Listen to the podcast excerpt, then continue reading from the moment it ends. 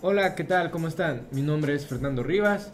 Ya en el pasado podcast estuvimos hablando con los chicos de la DCU, aclarándonos las dudas sobre la dinámica que la capellanía tiene dentro de la universidad.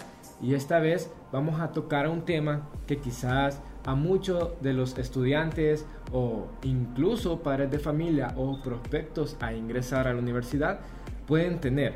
Eh, esto es acerca de la virtualidad. Pero en, en este caso tenemos a un experto que él nos va a decir las cosas como son. No nos va a mentir.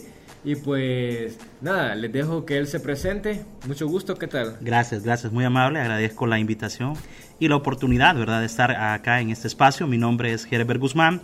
Estoy destacado en la Dirección de Educación Virtual. Actualmente estamos desarrollando en el área de diseño instruccional y en la coordinación de la dirección. Y pues para mí un verdadero placer acompañar y estar en este espacio, ¿verdad? Bienvenido, el placer es todo de nosotros estar aquí en Campus Live. Gracias. Bueno, eh, este tema creo que hay muchas personas que tienen dudas, ¿verdad? que es la virtualidad dentro de la universidad. Ok. Porque hay muchas carreras que dentro, bueno, hay muchas carreras que llevan. Sí, implícitamente. Eh, exacto. Ok, en ese caso, eh, pues eh, como usted menciona, es así. Hay diferentes escenarios, ¿verdad? Tanto para pregrado como posgrados porque la Universidad Evangélica de El Salvador eh, no solamente ofrece eh, carreras semipresenciales que tienen componentes virtuales, sino también eh, carreras totalmente virtuales en la escuela, en la escuela de, posgrados con diferentes maestrías que están próximas a arrancar. Eso pues en alguna medida es parte del proceso de innovación que la Vicerrectoría de Innovación y Educación Virtual también está potenciando. Y pues como tal, no solamente está a nivel de pregrado, sino de posgrado, lo que nos ha permitido a nosotros también tener un panorama mm, más amplio de espectro con la finalidad ¿verdad? de brindar un, servicio de calidad a la comunidad universitaria y a los eh, posibles candidatos a ingresar a la universidad. ¿Y cómo nace esta idea de querer implementar estos métodos de aprendizaje? En realidad, pues el proceso de educación virtual no es algo que nace de la noche a la mañana, es un proceso evolutivo. Eh, primero se habla de la educación a distancia y posterior a ello ya se habla de valerse de algunos elementos audiovisuales, la radio, cintas de cassette, eh, videotape en aquel momento, eh, luego CDs, luego compartir elementos por escrito, documentación que aún se mantiene vigente en muchas partes y en muchas estrategias de aprendizaje. Pero ya directamente en educación virtual empezaron a utilizarse no solamente elementos multimediales, sino que también lo que se conoce como las plataformas educativas o LMS en sus siglas en inglés lo que permite pues eh, que el estudiante que de alguna manera tiene inconvenientes para movilizarse, para trasladarse de un punto A a un punto B y por la distancia. Y justamente eso es lo que le quería preguntar, que, qué tipo de personas son las que optan por estudiar carreras virtuales o, o semipresenciales. Pues eh, aunque no lo crea, no solamente tenemos público eh, o estudiantes que están en el interior eh, o en la capital de San Salvador, sino también estudiantes que están eh, interdependamentalmente fuera del país. Eh, también desde la parte de educación continua de la escuela de posgrado se tiene eh, diferentes programas donde se ha tenido y se ha contado con estudiantes desde México, desde Colombia, Estados Unidos por increíble que parezca, pero hemos tenido estudiantes de diferentes eh, latitudes y eso ha garantizado también que la universidad tenga un posicionamiento en la imagen, en la idea y concepción de muchos estudiantes. O sea que dentro de las universidades eh, de El Salvador, podría llamarlo así, la Universidad Evangélica está dentro de las mejores universidades con esta dinámica, podría llamarlo así. Estamos procurando serlo. Eh, de hecho, pues esa es una, esa es la visión, la misión que la universidad tiene, ser una referente, ¿verdad? No solamente a nivel regional, eh, sino también nacional y regional, con la finalidad, ¿verdad?, de garantizar al estudiante que ingrese a la Universidad Evangélica un proceso de calidad, en realidad. ¿Y cuáles son las carreras que tienen esta modalidad virtual? Virtual en su totalidad, eh, podríamos empezar quizás por eh, las maestrías, ¿verdad? La maestría de gestión en talento humano es una de ellas, la maestría en comercio internacional es otra de ellas. Eh, la maestría, ahora hay dos maestrías que son semipresenciales, pero con un alto grado de, de virtualidad, estamos hablando de un 75% de virtualidad. Eso implica pues prácticamente que dentro del desarrollo mismo eh, es muy mínimo la presencialidad y esto obedece y continúa presente por una simple y sencilla razón, porque el estudiante en algún momento, en algún punto, todo aquello que ha desarrollado y ha aprendido a través de los LMS, debe también dar evidencia de lo que él ha aprendido a través del saber hacer. Mire, y yo que digamos no sé mucho sobre esos términos, ¿qué significa MLS? Sería Learning Management System, es decir, un sistema de aprendizaje administrado en todo ah, caso. sí. Una de las preguntas que también a nosotros los jóvenes, eh, incluso ya mencioné antes, padres de familia también, tienen es eh, cómo se trabaja esta modalidad. Bueno, para empezar, eh, hay un proceso de planificación en realidad todo nace de un análisis de demanda, un análisis de necesidades de demanda de X carrera, ¿verdad? Luego, eh, pues si se ve la viabilidad y hay un posible interés de parte de los estudiantes o de los posibles estudiantes, en ese sentido, pues se crea ya una propuesta concreta para llegar a desarrollar un plan de estudio, es donde ingresa eh, la Dirección de Planeamiento y Evaluación Curricular, que luego forma eh, comisiones curriculares para conformar esos planes de estudio que a su vez están eh, condensados o dentro de ellos están los programas de estudio. Dentro de esa dinámica, de esa comisión curricular, se hace un análisis de qué asignaturas pueden en verdad, por tener pese a tener un componente práctico, pueden llevarse a la virtualidad. Es decir, no es algo simplemente tomado al azar y de forma arbitraria, sino más bien es un análisis que se hace de cuán viable es poder llevar a cabo el diseño instruccional de esa asignatura mediada a través de una plataforma del campus. Digamos, eh, las materias que son teóricas son las que más se pueden adaptar a esta modalidad. Aunque no lo crea, eh, no necesariamente, porque eh, cualquiera diría, no, ah, pues no, solamente dejemos cultura general o dejemos psicología general, porque esas asignaturas son pura teoría, entonces son bastante light, no vamos a tener inconvenientes. No, al contrario, eh, podemos en alguna medida buscar el B-Learning, es decir, la doble modalidad, donde se crea el diseño instruccional, es decir, los, los mediadores de contenidos pedagógicos, que es prácticamente eh, un diseño instruccional que se hace con antelación para que el estudiante, cuando ya va a hacer el proceso de ejecución de esa asignatura, lee el contenido, interactúa con todo lo que el ecosistema o el ambiente virtual de aprendizaje y luego, después de eso, lleva un componente práctico.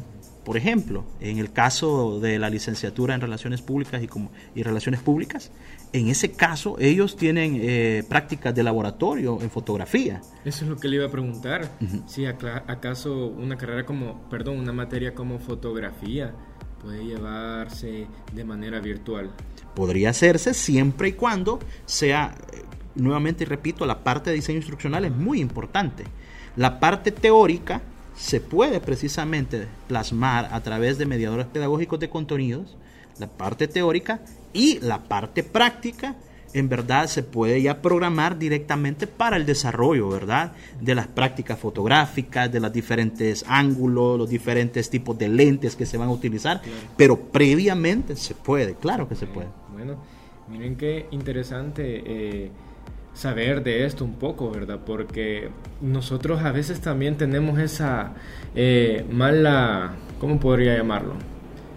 Percepción más la percepción de que solamente una, una materia, de que sea pura teoría, pura teoría puede llevarse de manera virtual, pero ya vimos también de que se pueden llevar carreras hasta, perdón, materias hasta prácticas, laboratorios. Claro que sí, de hecho pues eh, en la Facultad de Odontología eh, se tiene el técnico en asistencia odontológica. ¿Cómo es posible que una ah, carrera tan eh, altamente práctica como asistencia odontológica, es decir, estar directamente relacionado con las personas, puede ser eh, virtual y también llevar un componente práctico, porque lo hace.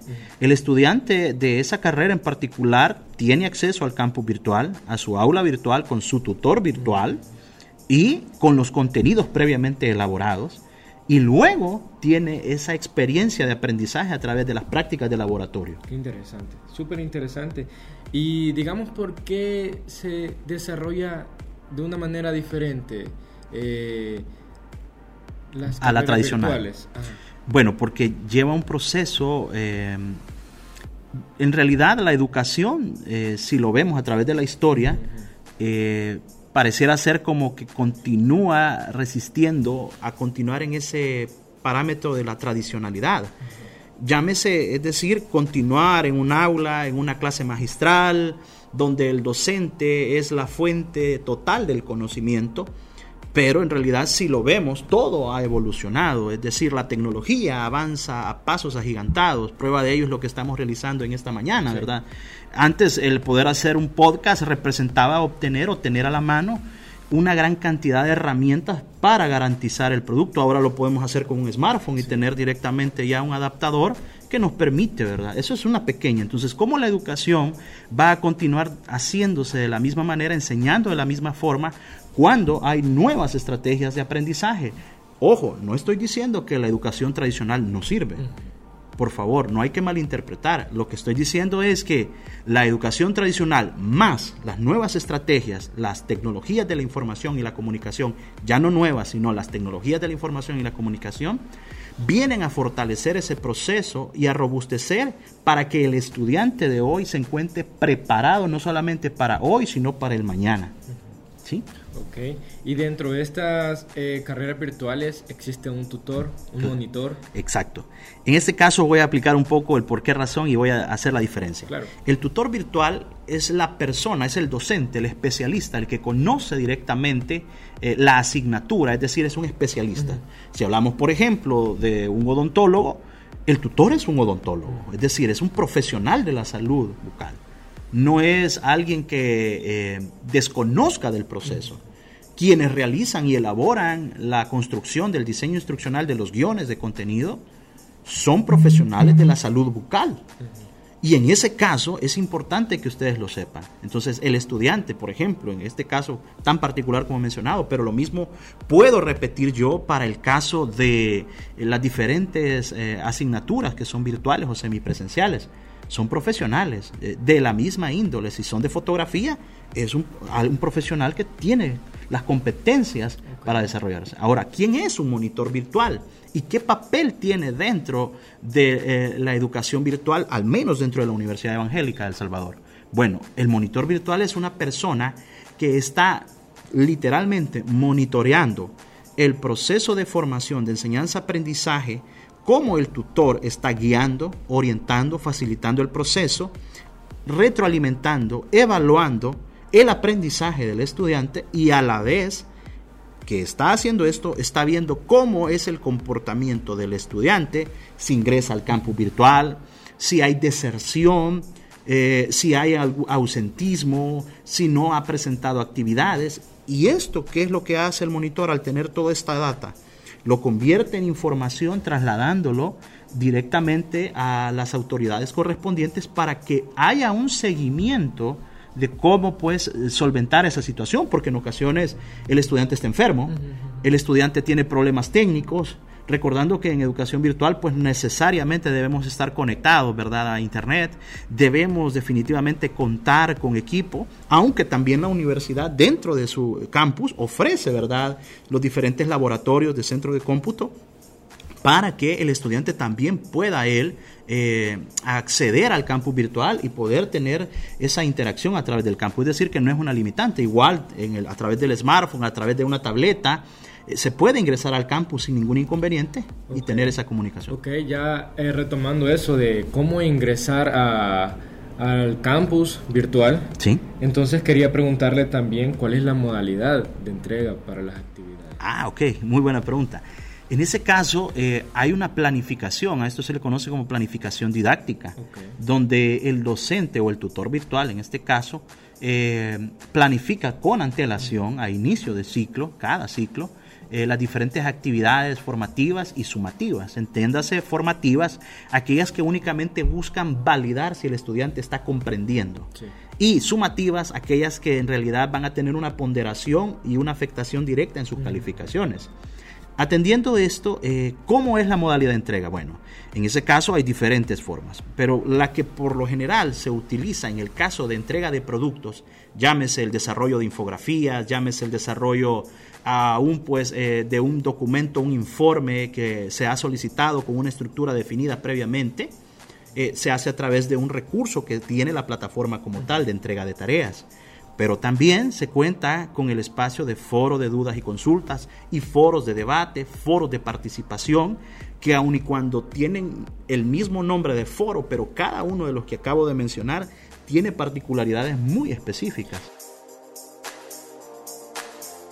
En la Universidad Evangélica de El Salvador sabemos que estás por tomar grandes decisiones para tu futuro profesional y recordarte que el éxito lo defines tú. Con cada decisión, con cada paso, con cada logro que cumples, grande o pequeño, igual te acercan un poco más a tu próxima meta. Universidad Evangélica de El Salvador, tu próximo gran éxito.